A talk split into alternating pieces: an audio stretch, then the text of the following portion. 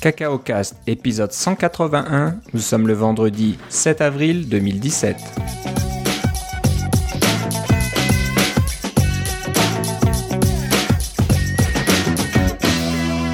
Bonjour et bienvenue à tous à ce nouvel épisode de Cacao Cast. Comme d'habitude, Philippe Casgrain est avec moi. Comment ça va, Philippe? Ah, j'ai les jambes fatiguées, Philippe, mais ça va. T'as les jambes fatiguées. Qu'as-tu donc fait Ah, ben là, je- beaucoup de vélo, tu cours? Ah, tu cours. C'est ça, les deux. Je suis ça. rendu à la fin de ma quatrième semaine de, de, de, de- de- du canapé jusqu'aux 5 km. Et Ouais. puis euh, là, euh, j'ai fait ça ce matin en me levant, euh, comme un comme un grand, parce que je voulais pas le faire hier parce que la, la température était terrible. Et, et aujourd'hui, en plus, ben j'allais au bureau, alors j'ai pris mon vélo. Donc, j'ai fait pas mal d'exercices aujourd'hui. J'ai fait euh, 262 minutes d'exercice. Waouh, c'est pas mal. Et t'as échappé à la pluie parce qu'on a pas mal de pluie actuellement. Il y avait un petit peu de pluie ce matin, puis j'ai en revenant, j'avais de la neige en fait. Ouais, super. c'est ça. Mais ça, ça, c'est le bonheur. hein. Ouais, c'est ça. Ouais, ouais. Ok, bah c'est bien. T'as donc le... fermé les cercles sur ton Apple Watch. Oui, ça, ça, ça hein. sans problème. T'as même. euh, Est-ce que t'as du crédit pour demain peut-être? Ça marche C'est pas comme ça. que ça marche. J'aimerais ça des fois, mais non, c'est à recommencer chaque jour. Je Ah, me sens zut, comme ça- Sisyphe qui doit toujours remonter la roche en Ouais, ouais. C'est pas juste. Hein. Il faudrait qu'il y ait une option. Ouais, c'est ça. Reporter au jour suivant. Tu dis ah bah là j'ai fait plus de sport. Demain je peux me reposer. Ouais. Mais ça marche pas comme ça. Ok, on va aller, euh, on va rentrer dans le vif du sujet. Euh, premier su- première nouvelle, plus ou moins, c'est la WWDC. Donc euh, ça y est, les gagnants ont été euh, tirés au sort. Alors, est-ce que t'en fais partie, Philippe? Je n'en fais pas partie cette année. J'ai, gagné Ah. l'an dernier, mais euh, des personnes qui, ont, qui avaient mis leur nom dans, le, dans leur chapeau chez Lightspeed, là où je travaille, il y en a deux qui l'ont eu. Donc, je suis très content. C'est des deux qui l'ont eu pour la, qui vont pour la première fois. Donc, c'est quand Ah, même Excellent. une, une bonne chose. Bon, ça, ça c'est le bon côté. Je me demande, bah, je sais pas. Est-ce est-ce qu'il donne des, des détails sur la façon dont il tire au sort? Voyons, C'est vraiment hasard complet ou il y a, il y a des petites, euh, je sais pas moi, des, des, des petites variables là-dedans qui rentrent en compte Les le bribes d'informations que j'ai, c'est que c'est vraiment pour le hasard complet, pour la très très grande majorité. Puis c'est sûr qu'il y a des billets qui sont réservés euh, pour, euh, disons, euh, il y, a, y a des gens qui entrent au hasard de, de Microsoft et puis qu'il y a personne qui gagne là. Ben, il y en a probablement quelques-uns pour les gens de Microsoft, là, tu sais, des grosses Ouais, compagnies puis des choses comme ça. Mais de ce que j'ai compris, pour avoir parlé à des, euh, des petits oiseaux, euh, c'est que euh, c'est vraiment très très aléatoire. Ok. Ouais. Non, mais je me demandais, c'était pas pour savoir s'il y en a qui étaient euh, plus, euh, comment dire, euh, aidés que les autres, mais Ouais, c'était favorisé, pour, euh, oui, c'est ça. Système c'est pour me dire-. Si, comme, comme tu as l'air de dire que c'est deux, deux, deux personnes dans ta société qui y vont, qui sont jamais allées avant, tu dis ben peut-être que le tirage au sort euh, donne un petit peu de, un petit coup de pouce aux nouveaux qui sont jamais allés, puis ça serait une bonne chose. C'est ce qu'il faut faire pour pas que ça soit toujours les mêmes qui y aillent. Oui. Mais bon, c'est peut-être pas ça. hein. C'est peut-être juste le, le sort. euh. Mais ceci dit, je serai à San Jose pour la semaine de la WWDC. Voilà, parce que ce qui se passe, c'est qu'il y a beaucoup d'autres choses qui se passent euh, à, à San Francisco, dans la région. Tu veux dire à San José? San José. San José. Je sais pas s'ils vont. Est-ce que les, les conférences alternatives vont déménager elles aussi J'imagine? Oui, être... c'est tout fait déjà pour les conférences alternatives, sont toutes à San Jose. Parce que l'idée, c'est que quand la, la conférence WWDC elle-même, euh, ça se termine à 5 heures le soir. Hein? Euh, Il y a plus rien. euh, Il y a quel- quelquefois des activités le soir, mais c'est sont beaucoup moins courues en fait. Euh, à part le le, le, le, le- party, euh, le Apple Bash du jeudi soir, là, les, les autres soirs, il y a plus de, de grandes activités. Euh, et alors, euh, tout le monde est là le soir, donc il y a bien des choses qui s'organisent le soir, euh, des rencontres impromptues, des choses comme ça. Mais pendant la journée, il faut bien s'occuper aussi. Alors, des conférences qu'on- dont on a déjà parlé, euh, AltConf, euh, qui est là depuis plusieurs années à San Francisco, qui se donnait dans le, le, le cinéma euh, Sony Metreon en face. Euh, euh, la conférence Layers, qui était nouvelle d'il y a deux ans, je crois. Je crois que c'est leur troisième année, Layers. Et CocoConf, qui est une conférence très bien connue, qui font, qui a lieu plusieurs fois par année. On se rappellera peut-être de CocoConf Yosemite, qui était leur conférence qui avait lieu dans le parc de Yosemite. Et ils ont fait une édition spéciale qui s'appelle CocoConf Next Door parce qu'ils ont littéralement pris l'hôtel, euh, je pense que c'est le Westin, qui est juste à côté du centre de congrès euh, de San Jose, puis ils ont décidé de faire la conférence CocoConf là. là. Alors, il y a, il y a des choix pour euh, pour tout le monde. Et si vous n'êtes pas choisi pour la WWDC ou que vous voulez simplement pas payer ces montants-là, euh, vous pouvez aller dans ces conférences-là qui sont soit gratuites, soit un prix moindre que la WWDC. Euh, certainement, oui. Hmm. Donc voilà, euh, si vous avez pas eu cette chance, vous pouvez toujours y aller. Est-ce que j'ai cru voir que tu avais euh, réservé ton hôtel déjà là, Oui, ça c'est fait. T'as tout pris. Alors est-ce que c'est moins cher que d'être en centre-ville ou pas vraiment? Euh, Pas à la... probablement que si j'avais réservé à la seconde que ça avait été annoncé que c'était euh, euh, sans oser, j'aurais eu quelque chose à un prix relativement abordable et peut-être un peu moins cher. Mais là, non, l'hôtel était quand même très cher. Mais on le partage, alors c'est quand même mieux pour ça. ok. bon, bah, c'est déjà mieux, mais c'est toujours pas l'idéal. Non, c'est ça. Ouais. Bah, c'est un peu dommage, mais bon. c'est bien, ça va être bien de changer un peu de paysage. Euh, j'imagine que rien n'a été annoncé. Est-ce qu'il y aura une visite du l'Apple Park ou, pas? Tu sais pas? Est-ce que tu as Il y a absolument rien qui a été annoncé. C'est encore. Je pense pas. Hein. Je pense que ça va être mais tu sais, comme j'ai au moins deux collègues qui y vont, puis évidemment de plusieurs autres personnes que je connais qui y vont, on va sûrement pouvoir avoir des détails un peu plus croustillants à l'interne. Mm, ouais, ça doit être intéressant. Oui. Bon, parlant d'Apple, euh, il y a eu des nouvelles sous un format un petit peu spécial auquel on n'a pas trop l'habitude. Euh, Apple fait des annonces par l'intermédiaire de blogueurs ou de journalistes en petit comité. Donc apparemment, ils étaient quatre ou cinq seulement à être invités par Apple pour... Euh, dans, les, dans, dans le campus d'Apple en plus. Oui. Dans le design studio, j'imagine. Euh.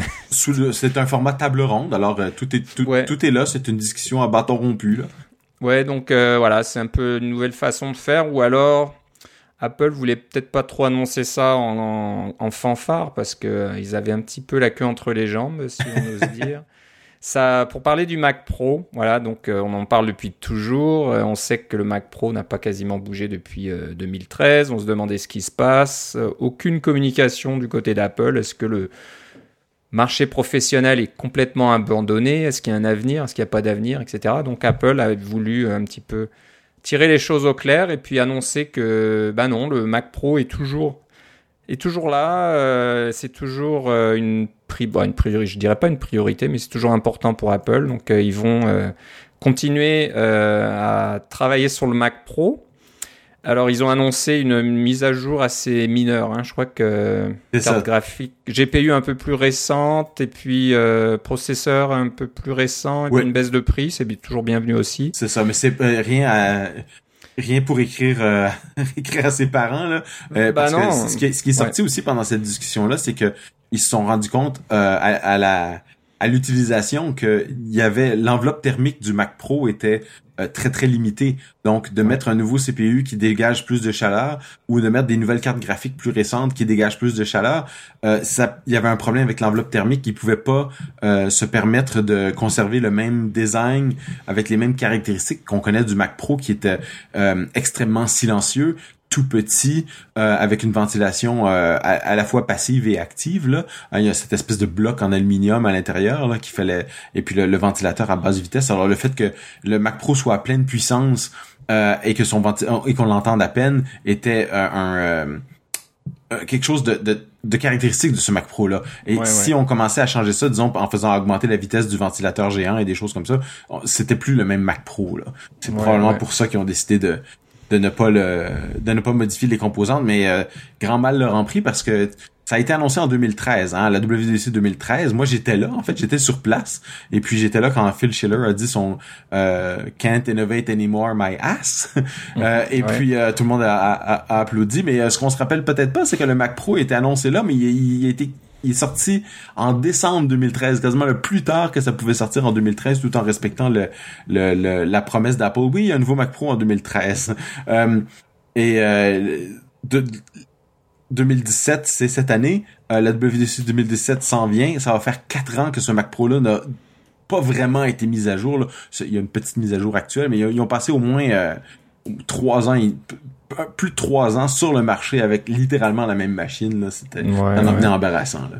C'est, c'est un peu bizarre parce que on peut pas me faire croire qu'ils ont pas réalisé qu'il y avait un problème bien avant. Donc euh, on, on, a du mal à croire qu'ils ont fait quoi que ce soit depuis. Ils ont peut-être juste attendu. Ils l'ont mis vraiment en basse priorité parce que on aurait aimé qu'ils annoncent à ces journalistes qu'un nouveau euh, Mac Pro allait peut-être être montré à la WWDC. Malheureusement, ça sera probablement pas le cas parce qu'on parle de 2018, donc il faudrait être Puis encore, ça c'est de la spéculation parce que ce qu'ils ont dit tout simplement, c'est pas cette année. Ah oui, c'est vrai. Ils ont pas dit 2018, mais bon là, ils sont, c'est, ils ont pas trop le choix quoi. S'il y a rien en 2018, là, c'est vraiment un gros problème. Donc euh, voilà. Ce qui va être difficile pour Apple, c'est de, de, rester innovant parce que ce qu'on voit, c'est qu'ils ont fait fausse route. Ils ont pris une mauvaise décision. Ils ont fait un mauvais pari, pensant que les GPU euh, resteraient plus petites et puis on en mettrait plusieurs, plus ou moins ce qu'ils ont dit. Puis le marché a été dans l'autre direction, de faire des GPU un peu plus gros, euh, plus puissants et puis qui sont plus gourmands et qui dégagent plus de chaleur. Donc euh, voilà, toute leur architecture et tout leur design tombe un petit peu à l'eau. Et ben l'innovation, j'ai peur que ça va être de revenir au Mac Pro tel qu'il était avant, donc une tour qui ressemble un peu à un PC, ben, avec un meilleur design, c'est sûr mais un PC où on peut mettre des cartes graphiques à l'intérieur, des disques, on peut mettre tout un tas de trucs. Euh, et bon, ils vont avoir du mal.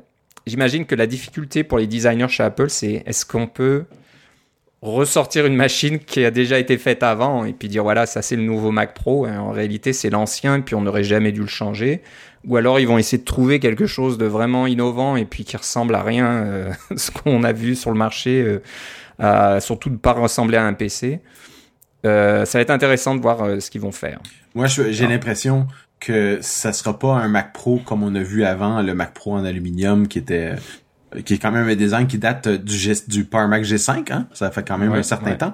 Euh, écoute, un Power Mac G5, j'avais ça quand je travaillais chez Corel en, euh, en 2007. Alors, c'est ça fait un certain temps ce design-là. Là. C'est ça date peut-être même de peu avant les. Vous pourrez sûrement trouver sur euh, lowendmac.com ou des choses comme ça quand est-ce que le, le, G5 est sorti. mais ce design-là date d'un certain temps. Euh, les et, et, reprendre le même design avec euh, l'idée ah oui on peut entrer les, les, les rajouter des disques facilement rajouter des mémoires facilement euh, changer le processeur facilement. De mettre dans une boîte comme ça je m'excuse mais ça leur prendra pas un an là. Donc ils doivent ils doivent probablement faire quelque chose de différent. Ils ont parlé de quelque chose de modulaire. Donc il va falloir c'est le terme qu'ils ont utilisé modulaire.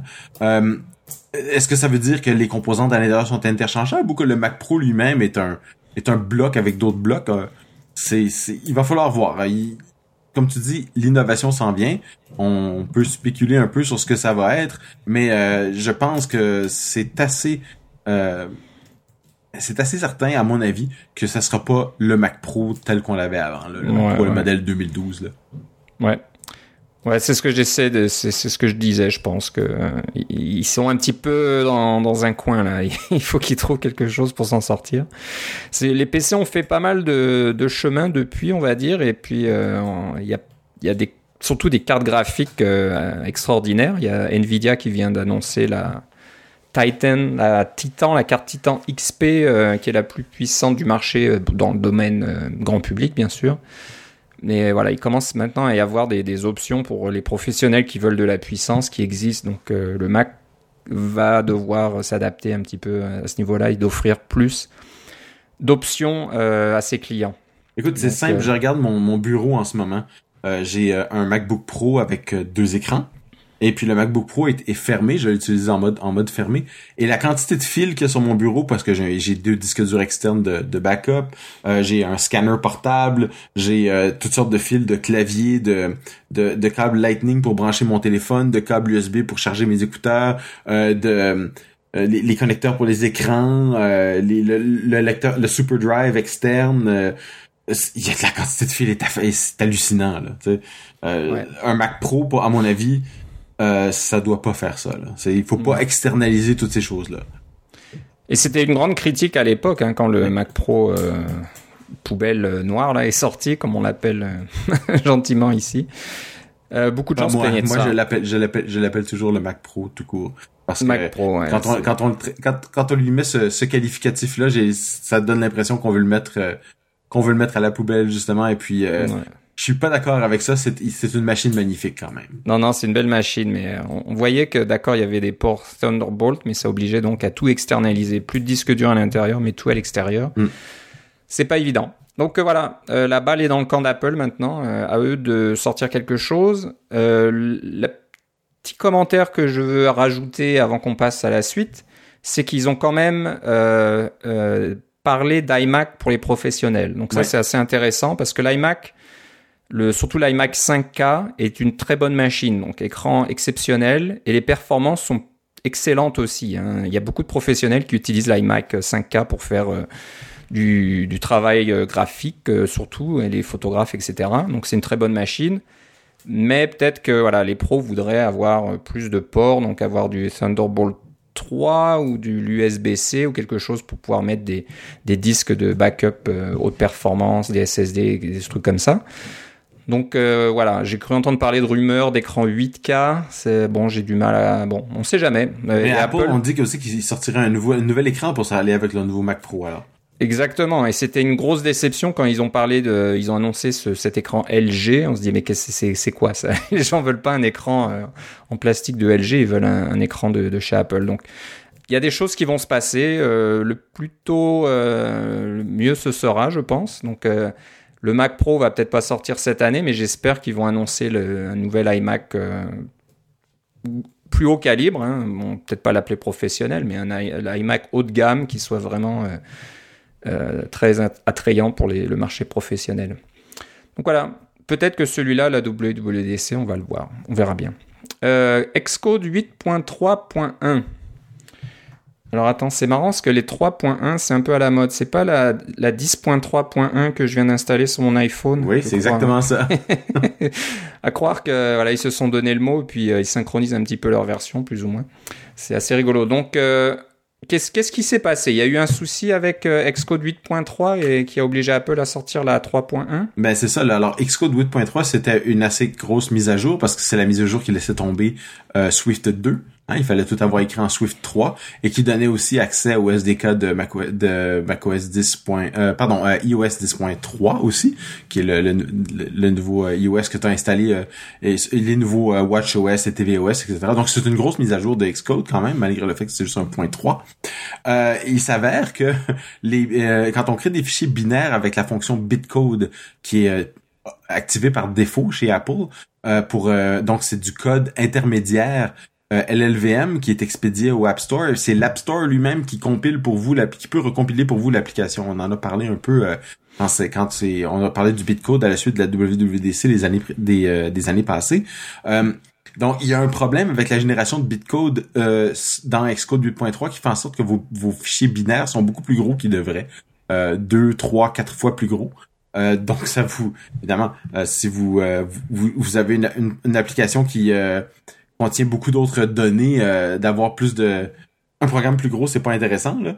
Euh, mais ce que j'ai trouvé de, rigolo, c'est que bon cette mise à jour là est sortie peut-être deux semaines après Xcode 8.3 euh, et ils ont dit dans les notes de de la sortie de Xcode 8.3.1, c'est que bientôt vous ne pourrez plus soumettre avec Xcode 8.3. Euh, parce que apparemment le bug est, suffisamment grand pour vous carrément ils vont ils vont verrouiller cette version là et je vous rappelle qu'on peut faire des euh, des uploads au App Store euh, de, depuis Xcode 6 hein? c'est marqué quand on met notre application à jour. Mettez votre application à jour avec Xcode 6 ou plus tard. Alors là il coupe une version dans le milieu là. Si vous avez Xcode 8.3 vous pourrez pas. J'ai trouvé ça quand même assez rigolo et assez c'était jamais arrivé avant là. De nouveauté voilà. Donc, euh, bon, ben. Un, autre téléchargement de 5 gigs, c'est rien. Ouais, allez, youpi. Comme ça, on n'en faisait pas assez. Euh, voilà, au moins c'est réglé. Et en attendant la version Xcode 9, annoncée à la WWDC peut-être Probablement. Ou euh, un Xcode, ou une sorte de Xcode ou de Playground avancé pour l'iPad, ou qui sait, on peut toujours rêver. euh, Petite euh, application d'Apple aussi qui vient de sortir qui s'appelle Clip. C'est l'IPS. Je viens juste de l'installer parce que j'en ai, entendu parler, mais je l'ai pas testé. Je, je pense pas être, être la cible démographique pour ce genre d'application, mais mes enfants, euh, ça va certainement les intéresser. Mais euh, tu as vu passer quelque chose d'intéressant, hein. c'est que normalement, une application qui veut utiliser la caméra de votre appareil est censée demander votre permission et euh, il paraît que Clip demande pas la permission. Exact. Alors, si vous, on, parlera dans les mises à jour d'applications à moi, j'ai fait des mises à jour de SDK et il y a les, à, partir de iOS 10, il y a plusieurs permissions pour lesquelles vous devez avoir, vous devez exprimer votre intention. Euh, vous devez le déclarer dans votre playlist, dire euh, je veux utiliser la caméra, je veux utiliser le micro. Alors, vous avez sûrement utilisé une application qui dit, euh, je sais pas moi, euh, TrainScan veut avoir accès à votre caméra ou ou tel programme veut avoir accès au micro. Puis là, vous vous autorisez ou vous autorisez pas, des choses comme ça. Et puis vous vous donnez un petit message qui dit pourquoi j'ai besoin d'avoir accès au micro, ben parce que je permets d'enregistrer des mémos vocaux ou des choses comme ça. donc c'est la, la, façon standard de faire. Et Clips, ce qui est intéressant, c'est qu'il y a quelqu'un qui l'a ouvert et qui a regardé son playlist et qui s'est demandé comment comment elle faisait Clips pour euh, avoir accès à la caméra sans jamais le demander, avoir accès au micro sans jamais le demander, ce genre de choses-là. Et il s'avère que si on regarde dans le playlist, il y a des euh, des euh, informations qui sont des on appelle ça des le mot anglais c'est entitlements là, mais le mot français je saurais pas comment comment le dire là, mais il y a des des permissions. C'est ça, des permissions qui sont spécifiques à Apple qui permettent d'accéder à la à l'appareil photo, euh, pardon, à, vos photos, à la caméra, au micro, à votre carnet d'adresse, à votre euh, à votre librairie euh, iTunes et à la reconnaissance vocale sans avoir aucune permission. ouais, c'est un peu. Bon, c'est c'est pas la première fois apparemment. Hein. Peut-être que l'application caméra ou le les mémos avant faisaient peut-être ça. C'est pas sûr. Il y a joie des commentaires là sur ce. Oui, c'est probable, c'est probablement ça. Ouais, mais ben bon, voilà, quand on est Apple, on peut se permettre des choses, mais c'est vrai que ça serait quand même bien qu'ils demandent la permission pour toutes les applications, même que ce soit les applications euh, livrées. C'est pas parce que c'est une application d'Apple qu'on veut que euh, Apple ait accès à votre euh, carnet d'adresse ou des choses comme ça. Donc, je sais pas, je serais pas étonné que prochaine version iOS 11, ils enlèvent ce genre de truc. Mais je, suis d'accord avec le fait de pas de permission pour une application qui est fournie avec le système. Hein? Euh, que l'application euh, Mail demande d'avoir accès à vos contacts, ce serait un peu... Euh, ça, mettrait de la friction supplémentaire pour les applications de base. Il faut quand même qu'on ait confiance dans le système. Mais cette application-là, oui, elle vient d'Apple, mais elle est téléchargée de l'App Store. Donc, c'est un peu là où... Si on télécharge de l'App Store, à mon avis, c'est là qu'on devrait tracer la ligne, mais Apple ne, ne, suit, pas, ne suit pas les règles. Parce que les règles ne s'appliquent pas à Apple. C'est ça, c'est pas la première fois qu'ils font ce genre de truc, donc ouais, c'est bêté. Et ils, ils, sont pas les seuls. Euh, toutes les grandes compagnies euh, aller chez Microsoft et puis c'est un peu un peu le même cirque aussi. Ouais. Euh, mais bon, c'est leur produit, hein, c'est eux qui le vendent, donc euh, ils ont un peu plus de contrôle que nous. Bon, voilà, ça c'était euh, toutes les nouvelles côté Apple. Il y en avait peut-être d'autres, mais c'est les plus importantes dont on va parler. maintenant, on va parler plutôt de tes nouvelles à toi, Philippe. Tu as été pas mal occupé avec tes applications euh, dernièrement. Donc, euh, dernier épisode, on parlait de ton application Labecas. Donc, euh, tu as du nouveau là-dessus. Mais avant qu'on en parle, tu as mis à jour Trendscan et Gatino Velo, c'est ça? Voilà. Alors, TrainScan, c'est cette application que, que dont j'ai parlé à plusieurs reprises qui vous permet de numériser votre code barre euh, de Via Rail pour en faire une carte passbook. Une application qui fonctionne très bien, que, euh, qui fonctionne depuis que avec iOS 7 au début, mais maintenant je demande iOS 8 et plus euh, parce que Xcode me permet pas de builder pour quelque chose de moins que ça. et, et, qui la dernière mise à jour, c'était il y a un an et demi. Et puis j'ai pas eu besoin de faire de mise à jour spécifique pour iOS 10, tout continue de fonctionner. Ah, mais là, avec le nouveau euh, SK Store Review Controller, qui est ce, nouveau contrôleur dont on a déjà parlé, qui vous permet de, demander à, aux utilisateurs de mettre des, petites étoiles si vous, si vous aimez l'application. Je me suis dit, tant qu'à faire, je pourrais faire une petite mise à jour de, de TrainScan et puis rajouter ça quand vous avez, disons, numérisé cinq passes. Vous posez la question, est-ce que vous aimez TrainScan? Peut-être que vous pourriez mettre des petites étoiles. Alors, c'est, euh, j'ai décidé d'utiliser ce petit contrôleur-là. Ça, c'était rigolo. Ça a bien marché. Mais pour la petite histoire, ce qui m'a euh, fait trébucher un petit peu, c'est que Évidemment, euh, la dernière version était sous euh, iOS 9, donc avec le SDK iOS 9. Et comme euh, bien des gens, je fais la mise à jour de mon application en compilant avec le dernier Xcode. Alors, il y a certains warnings qui apparaissent à cause de Clang, etc. L'analyseur statique est de plus en plus efficace et trouve des petits problèmes. C'est parfait, on les règle. Et là, je, je lance mon application et elle plante au démarrage. Alors, je me demande qu'est-ce qui se passe. J'avais oublié que sous iOS 10 maintenant, euh, il faut demander explicitement la permission pour avoir accès à la caméra. Euh, et puis c'est une chose que je faisais pas avant parce que c'était pas requis. Et puis je voulais avoir l'expérience de départ la, plus simple. Euh, et mais là maintenant il faut mettre une entrée dans son dans son playlist comme on l'a dit pour avoir cet accès là et à partir de ce moment-là ça fonctionne. Mais ce que je voulais vous dire c'est que si vous utilisez les, valeurs par défaut d'Apple dans vos projets Xcode, c'est-à-dire que le SDK contre lequel vous allez fonctionner, c'est toujours le dernier SDK par défaut. Ah, et puis les si vous avez euh, pas à examiner en détail le dernier SDK, moi je l'ai pas fait non plus parce que j'avais pas vraiment besoin. Euh, à mon avis, je me suis fié, je me suis fié au au, au warning qui viennent de Clang et de l'analyseur statique et puis évidemment, il y a des méthodes qui sont qui disparaissent dans les SDK et des choses comme ça. Mais j'avais pas pensé à celui-là. Alors c'est un c'est un pensez-y bien. Assurez-vous de bien utiliser toutes les euh, euh, toutes les entrées. Et, et moi je pourrais dire ça. Euh, toutes les fonctionnalités de votre application, testez-la sur un appareil et non pas juste dans le simulateur avant de l'envoyer. L'autre qui m'avait fait attraper, qui m'avait attrapé un petit peu, c'est le le calendrier parce que TrainScan vous permet de créer une entrée dans votre calendrier si euh, vous avez un voyage telle journée, elle va vous mettre ça dans votre calendrier en plus. Mais c'est une fonction optionnelle, j'avais oublié de tester parce que moi je m'en sers pas, mais j'ai plusieurs personnes qui s'en servent. Euh, c'est un, un, des features les plus utilisés de, de, de TrainScan après le euh, après la création de passe. Euh, et puis c'est c'est c'est euh, comme je l'avais pas remarqué puis j'ai remarqué juste en, en dernier que, ah oui c'est vrai dans iOS 10 on va planter si on demande pas la permission pour les calendriers. Et rajouter ça fonctionne maintenant. Et euh, si vous aviez TrainScan vous pouvez le télécharger et numériser quelque part et voilà vous allez pouvoir voir le petit contrôleur. Ok, Gatineau Vélo, c'était le même souci aussi ou Pas exactement parce que Gatineau Vélo, la seule chose qu'il veut faire, c'est avoir accès à votre votre position euh, vos données de localisation. Et ça, évidemment, la permission existe depuis iOS 8, donc je l'avais déjà. J'ai rajouté le SK, Store Review Controller aussi dedans. Quand vous l'avez lancé dix fois, il va vous poser la question.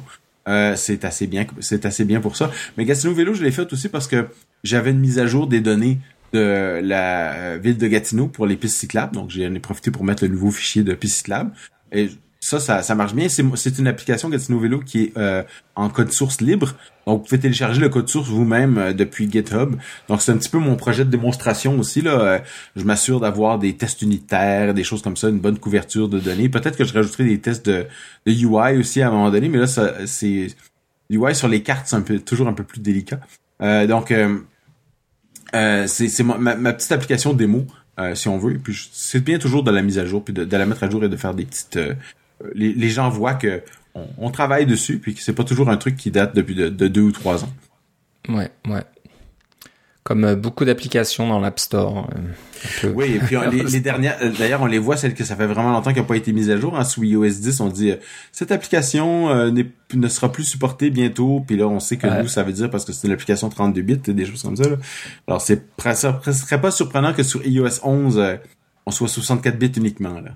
Ouais, ouais, ça fera un sacré ménage. Hein. Je sais pas combien de millions d'applications dans l'App Store. On va peut-être passer à, à 500 000 d'un coup.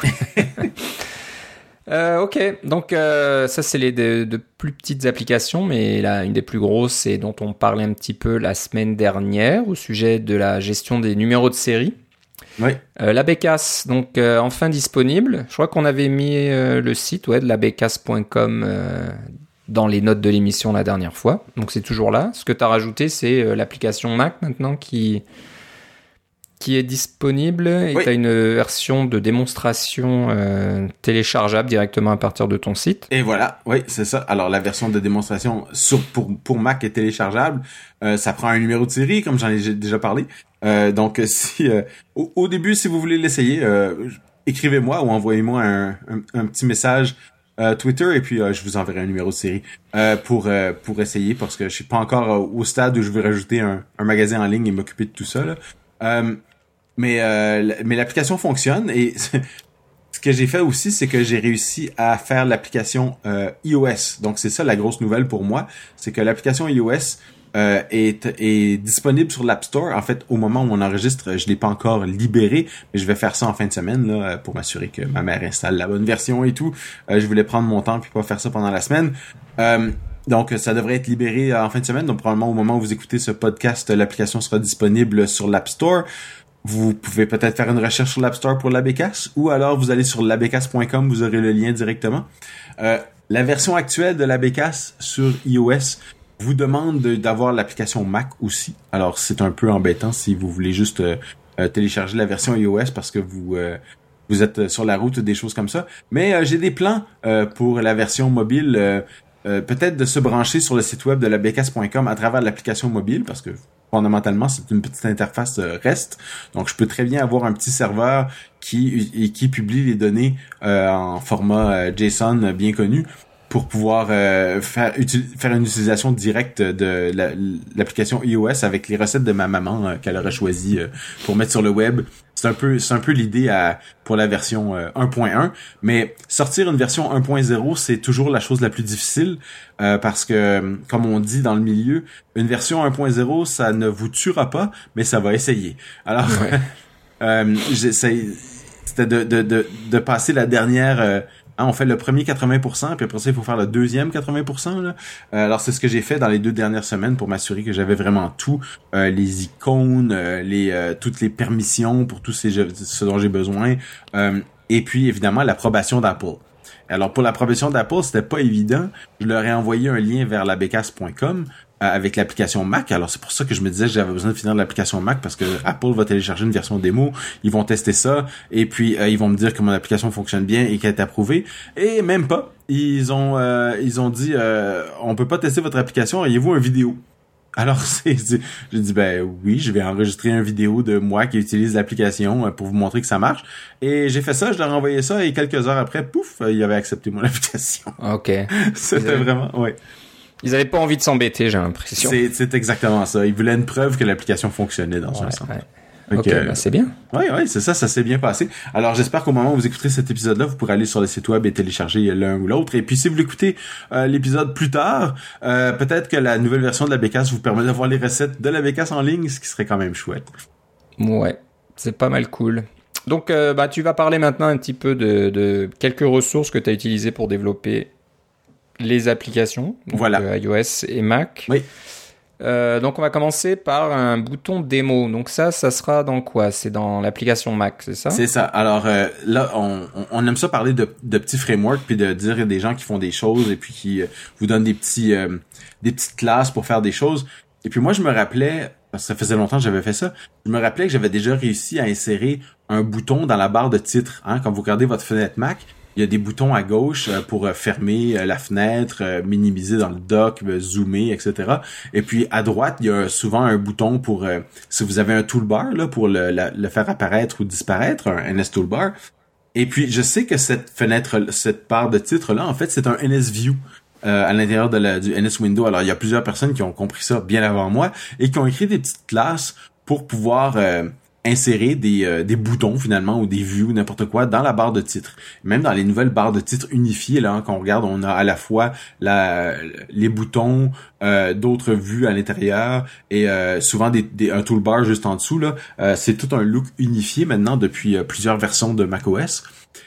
Eh bien, j'ai commencé à regarder dans mes vieilles, dans mes vieux trucs, puis oui, j'avais certaines classes, mais en fait, c'était beaucoup plus simple que ça. Il y a un framework dans AppKit qui s'appelle NS Title Bar Accessory View Controller, qui vous permet de rajouter un view controller, donc une vue avec son contrôleur quelconque, là, comme euh, vous mettez un carré qui est un NSView, puis vous mettez un bouton dedans, là, avec du auto layout et tout. Et puis voilà, vous pouvez mettre n'importe quoi dans la, barre de titre euh, grâce à cette, euh, cette API-là. J'ai trouvé ça vraiment pratique. Et, moi, je m'en suis servi simplement pour faire afficher un bouton qui marque que, la bécasse est en mode démo.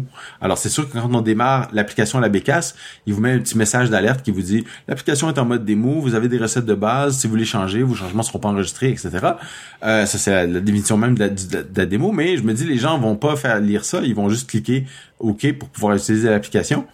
Et puis d'avoir le bouton démo, ça permet aussi d'avoir un indicateur visuel qu'on est directement en mode démo. C'est pas un indicateur intrusif, c'est juste visuel. Et quand on clique dessus, ça fait apparaître le même message. Donc c'est une façon de revoir les choses. Je trouvais que c'est un truc assez simple. Et puis c'était très facile de rajouter euh, ce bouton-là dans la barre de titre euh, à un endroit où je trouve, ma foi, c'était c'était le bon endroit pour, euh, pour le dire. C'est un peu comme un petit badge dans le haut à, droite là, de, de la fenêtre. Ouais, je viens d'installer ton application là. Donc c'est, installer, c'est un grand mot. Télécharger puis juste la démarrer, c'est très simple. Et ouais, il est bien ce petit bouton démo dans le coin. Là. Ouais. Donc euh, excellent. Tu Donc euh, voilà, c'est bien de recettes là. Alors t'as, t'as de quoi nourrir ta famille pour les prochains jours. ouais.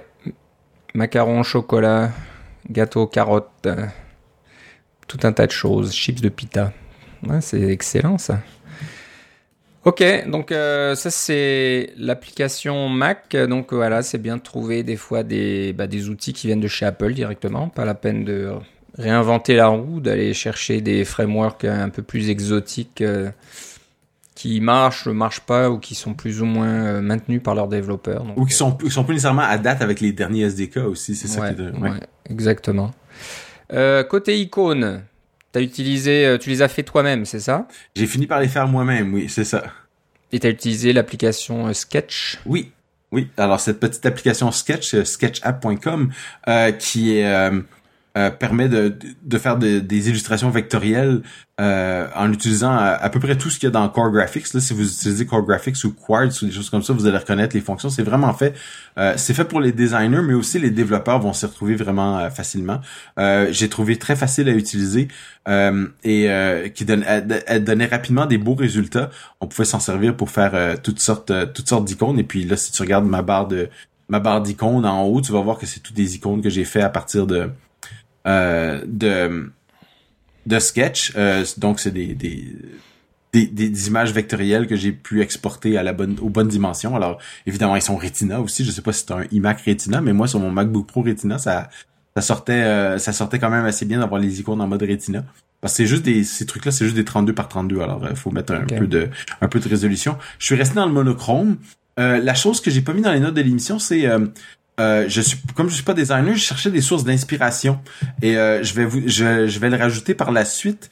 Euh, mais euh, j'ai j'ai utilisé un petit programme. Est-ce que je l'ai mis? Il est dans mes applications ici. Euh, tu, tu, tu. Les bons podcasts, hein, tu vois quand je parle. Puis, ouais. j'ai ah non, c'est bah, dans, dans mes applications de base. C'est correct, les, nos auditeurs ne nous en veulent pas quand on fait pas le montage correctement comme le dernier épisode. Oui, c'est ça. J'ai complètement on oublié d'enlever une section au milieu du podcast qui devait pas être dans le podcast. Donc voilà, vous, vous, vous savez maintenant comment ça se passe euh, euh, en arrière du décor. Oui. Alors euh, bon, je retrouve pas le je retrouve pas le nom, ça va me revenir tantôt. Mais j'ai utilisé un site web euh, qui on peut s'inscrire sans euh, sans payer. Il y a des, on peut payer des prix premium et ça vient avec une application Mac qui permet de faire des recherches d'icônes. Par exemple, vous utilisez, vous, vous, vous entrez, mettons, le mot euh, corbeille, ben, en anglais, là, fait que vous, en, vous mettrez trash. Et puis là, il va vous donner toutes sortes d'icônes qui ont été faites dans euh, par des designers euh, pour vous inspirer. Alors vous pouvez les acheter ces icônes-là. Il y en a certains qui sont gratuits, alors on peut les utiliser directement. Et puis il y en a un, la plupart sont en fait payants. Alors moi je faisais juste passer à travers la liste des icônes payantes, puis ça me dit ah celui-là ça a l'air bien, ça me donne ça me donne des idées de où partir puis de comment faire mes euh, les icônes parce que tu vois comme par exemple l'icône pour exporter. Je cherchais un peu qu'est-ce que je pouvais faire pour exporter qui allait être quand même assez simple et facile à comprendre et distinct des autres. Finalement, j'ai comme tu vois, j'ai une flèche qui sort vers la, vers la droite là pour dire exportation et des choses comme ça. Euh, euh, imprimer, c'en est un autre qui revient souvent et des choses comme ça. Fait que euh, c'est euh, ce genre de d'inspiration là pour euh, juste débuter dans Sketch et puis me me faire des icônes qui sont ma foi, ils sont pas si pires que ça. Hein? Non, ils sont bien. C'est très très clean. Et ça veut dire ce que ça veut dire. Ouais, puis euh, ça, comme c'est des icônes, il y a le nom en dessous aussi. Hein, fait que c'est ouais, euh, ouais. des icônes de toolbar, mais je m'en suis servi aussi pour euh, me suis servi de, de sketch pour revamper les icônes que vous verrez plutôt rarement, comme par exemple si tu exportes tes recettes, en fait ça crée un fichier JSON. Euh, puis ce fichier JSON là, il y a une icône de euh, spécifique pour pour la bécasse là. Donc tu pourras le voir aussi. Ok. Attends, je vais faire le test. euh, où est-ce qu'il est? Ah oui, petite icône de la bécasse, ouais, c'est cool. Ça marche. Chouette. En direct. Euh, le site web qui est très très réussi. Ah, mais merci. C'était. ouais, qui fait euh, vraiment très pro là, euh, très très moderne. Tu l'as fait avec une application bah, ou un outil qui s'appelle Hugo. Exact. Alors, c'est ça. Moi, ce que je voulais faire, c'est euh, c'est un site web qu'on appelle statique, c'est-à-dire que je génère des pages HTML euh, et du CSS et euh, des choses comme ça, un, un site web classique euh, qui a pas besoin de base de données, qui a pas besoin d'avoir un serveur, des choses comme ça. Je peux mettre ça n'importe où. Euh, évidemment sur mon serveur à moi là, mais je pourrais le mettre n'importe où et ça va fonctionner dans à peu près n'importe quel navigateur. Il n'y a pas d'appel à une base de données, il n'y a pas de ressources qui sont prises autres que le, le serveur, serveur web. Et ça, c'est les sites web statiques. Euh, il y a plusieurs générateurs de sites web statiques.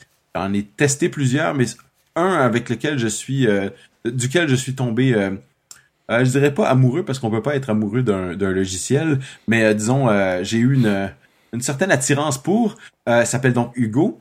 Et Hugo, c'est comme son nom l'indique ou pas, c'est un petit logiciel qui est écrit en Go. Donc, ce langage qui a été développé par Google euh, pour euh, remplacer le C un peu et qui est utilisé beaucoup sur les serveurs maintenant parce qu'il est extrêmement performant et très bon en, en euh, multithread là d'avoir l'utilisation de plusieurs processeurs ou d'utiliser plusieurs fils à l'intérieur d'un même processeur est vraiment optimisé pour ce genre de choses là euh, et Hugo de, vous, ne vous demande pas d'installer Go sur votre système. Par exemple, si vous installez Jekyll ou quelque chose comme ça, ou Nanoc, vous avez besoin d'avoir Ruby, euh, sur votre système. Euh, il y en a d'autres qui ont besoin de Python, etc. Comme je pense que c'est Hyde, l'autre générateur qui utilise Python. Il y a certains générateurs qui utilisent Java, donc ça vous demanderait d'installer Java. Euh, heureusement, Ruby et Python sont installés sur votre Mac. Quand vous, utilisez les, vous installez les outils de développement, mais euh, c'est pas une version récente de Ruby. C'est la version 2.0, puis là Ruby est déjà rendu à 2.4 et plus. Euh, et certains générateurs statiques ne fonctionnent qu'avec disons Ruby 2.3 ou des choses comme ça. Faut vous compiler Ruby, c'est compliqué. Puis euh, si vous êtes surtout si vous n'êtes pas un développeur Ruby, je comprends que certains de nos auditeurs sont définitivement des développeurs qui sont familiers avec Ruby et pour eux c'est facile.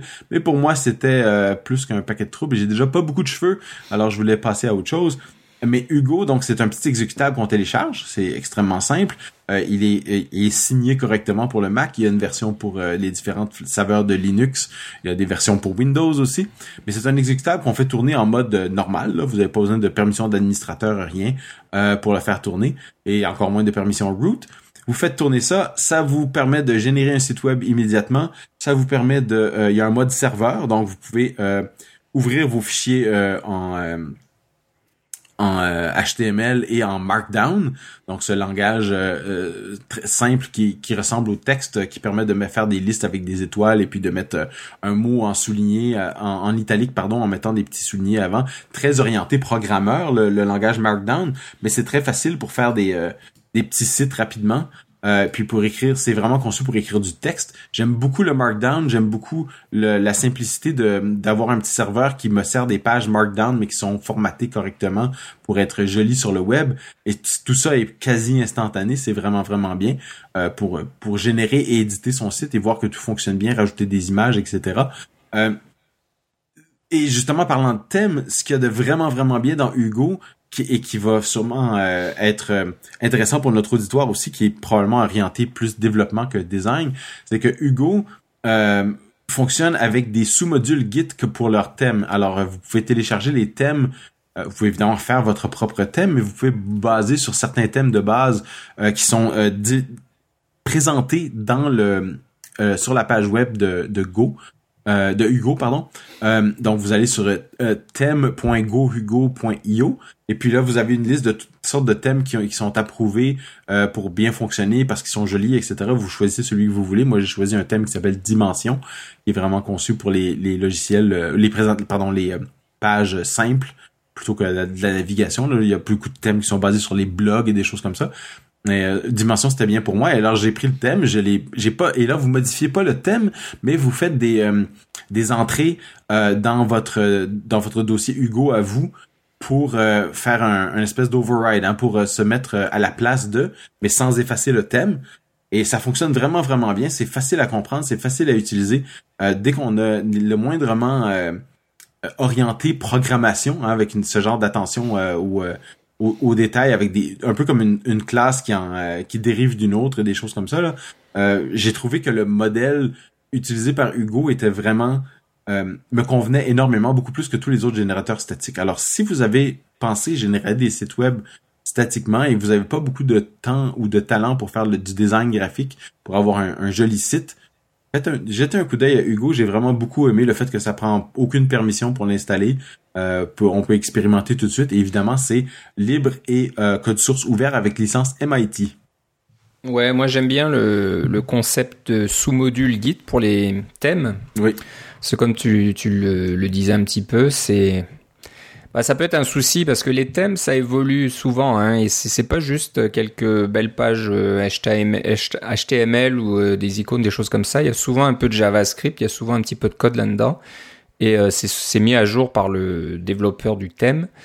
Et si euh, ben, on oublie de mettre à jour euh, le code qu'on a copié dans son propre site et puis euh, qu'on ne met plus à jour, ça peut souci, poser des problèmes de, de rendu à l'écran, des problèmes de sécurité éventuellement parce qu'on a du code un peu trop ancien là-dedans qui est peut-être plus aussi sûr qu'il l'était qu'il devrait l'être plutôt. donc ça, c'est pas mal de pouvoir avoir des sous-modules Git et ensuite de pouvoir les rafraîchir à tout moment quand il y a des modifications. Donc il n'y a, pas de souci. Donc ça, c'est des choses assez rares qu'on voit pas trop dans les autres solutions. Les autres solutions, souvent, c'est on télécharge un thème, gratuit ou payant, puis ensuite on commence à le modifier, à mettre le nez dans les fichiers, à changer du code à droite à gauche, et puis voilà, c'est terminé. Vous ne pouvez plus le mettre à jour euh, à partir de l'original parce que vous avez fait trop, de modifications. Donc euh, utilisation des sous-modules Git plus euh, ce que tu disais de, modifier le thème mais pas en touchant au fichier du thème directement, mais en faisant comme des,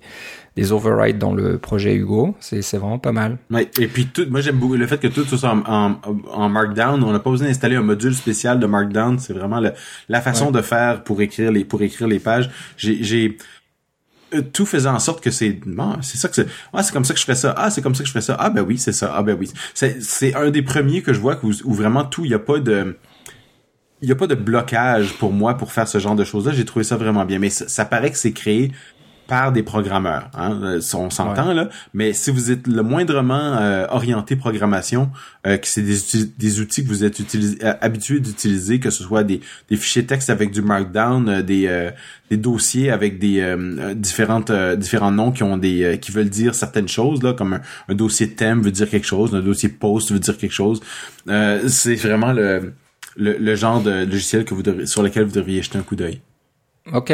Donc voilà, allez sur Go Hugo, G-O-H-U-G-O.io et vous trouverez euh, tout ça. Très intéressant.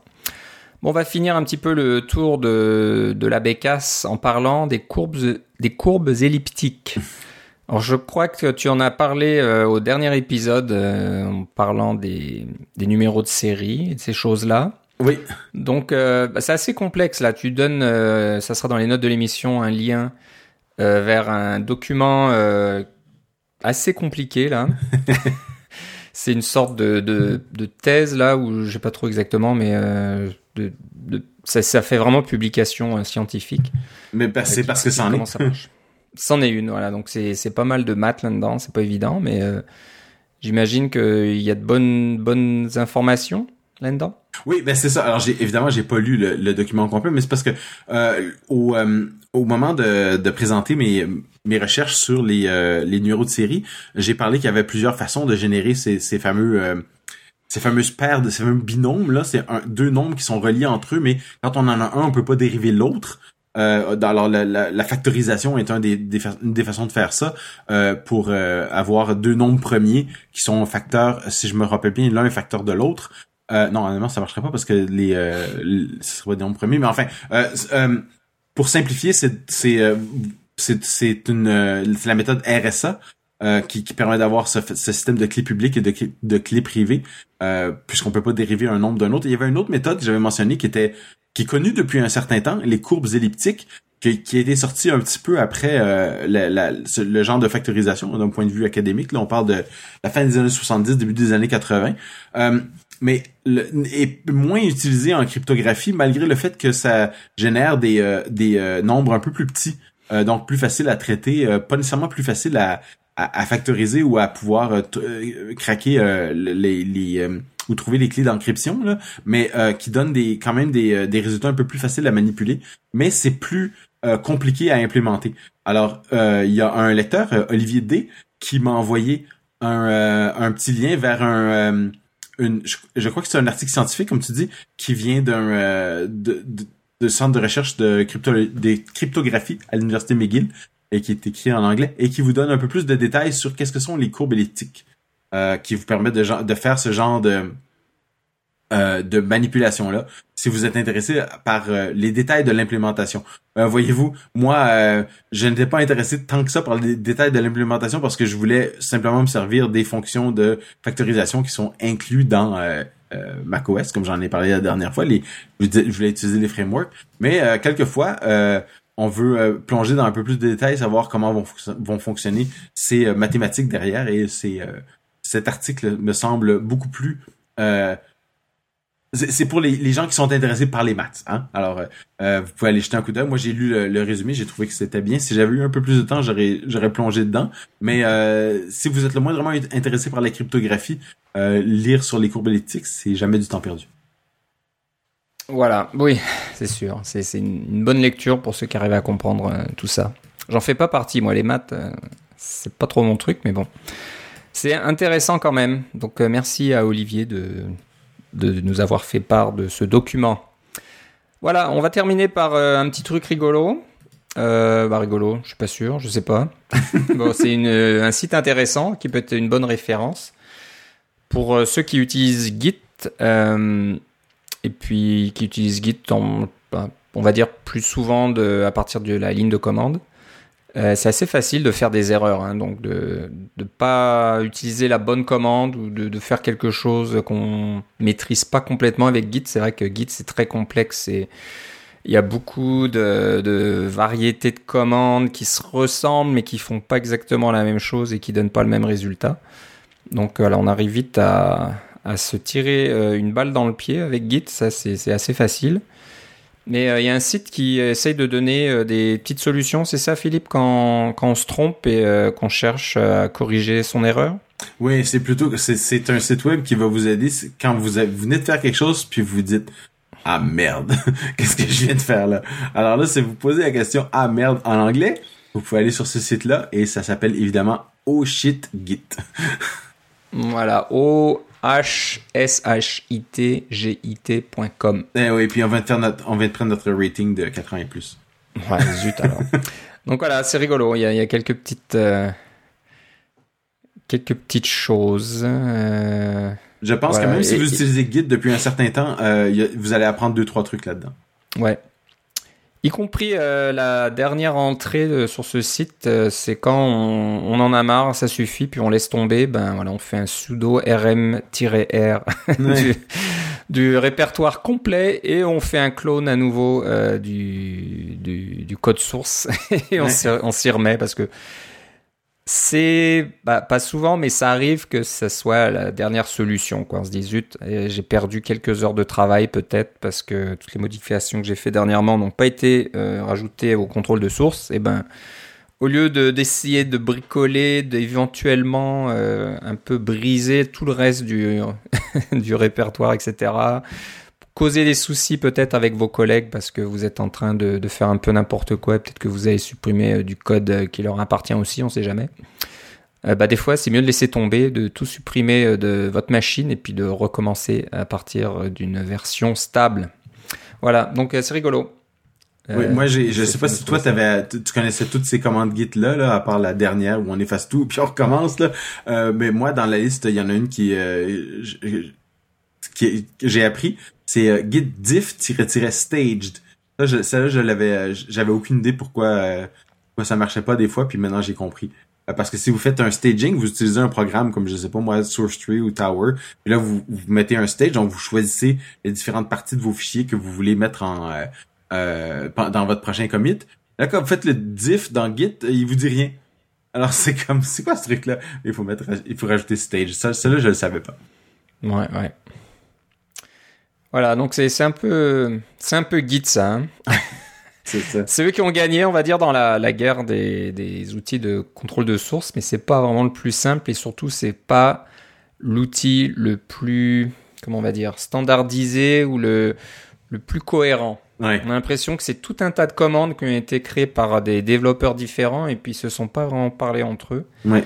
Et voilà, on obtient des, des commandes qui n'ont pas le même style de paramètres, euh, qui n'ont des options qui font plus ou moins la même chose, mais c'est pas exactement la même chose. Euh, donc, euh, enfin bref, c'est assez intéressant, mais très puissant. Et puis, quand, quand on s'en tient à utiliser les commandes de base et puis hein, qu'on fait pas de choses trop compliquées avec, ça marche très bien. C'est un très bon outil.